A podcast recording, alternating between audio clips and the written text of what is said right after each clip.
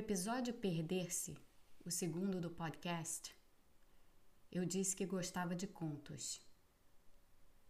Aprecio também as formas longas, o romance.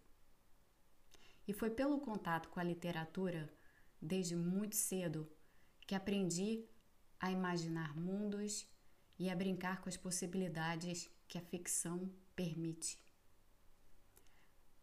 A ficção é uma fonte de conhecimento muito potente, muito fértil. Não à toa, nossos ancestrais passavam de geração para geração o conhecimento que tinham do mundo no ato de contar histórias. E as histórias contadas em voz alta, transmitidas na forma da narrativa oral, cativam muitas vezes mais até do que quando escritas no papel. Há poucas gerações, histórias eram contadas no rádio, no rádio, rádio das antigas, narradas com entonação e alimentadas pelo embalo da voz.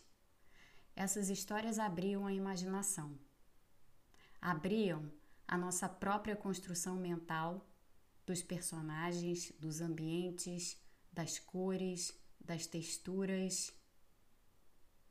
Nos davam até a sensação do clima quente, frio, pegajoso.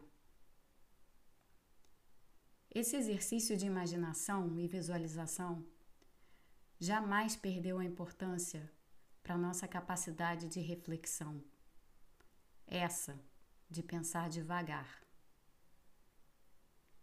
Por isso, contamos histórias para os filhos quando são pequenos. E por isso também, toda criança tem uma história favorita que pede para ser contada e recontada, contada e recontada.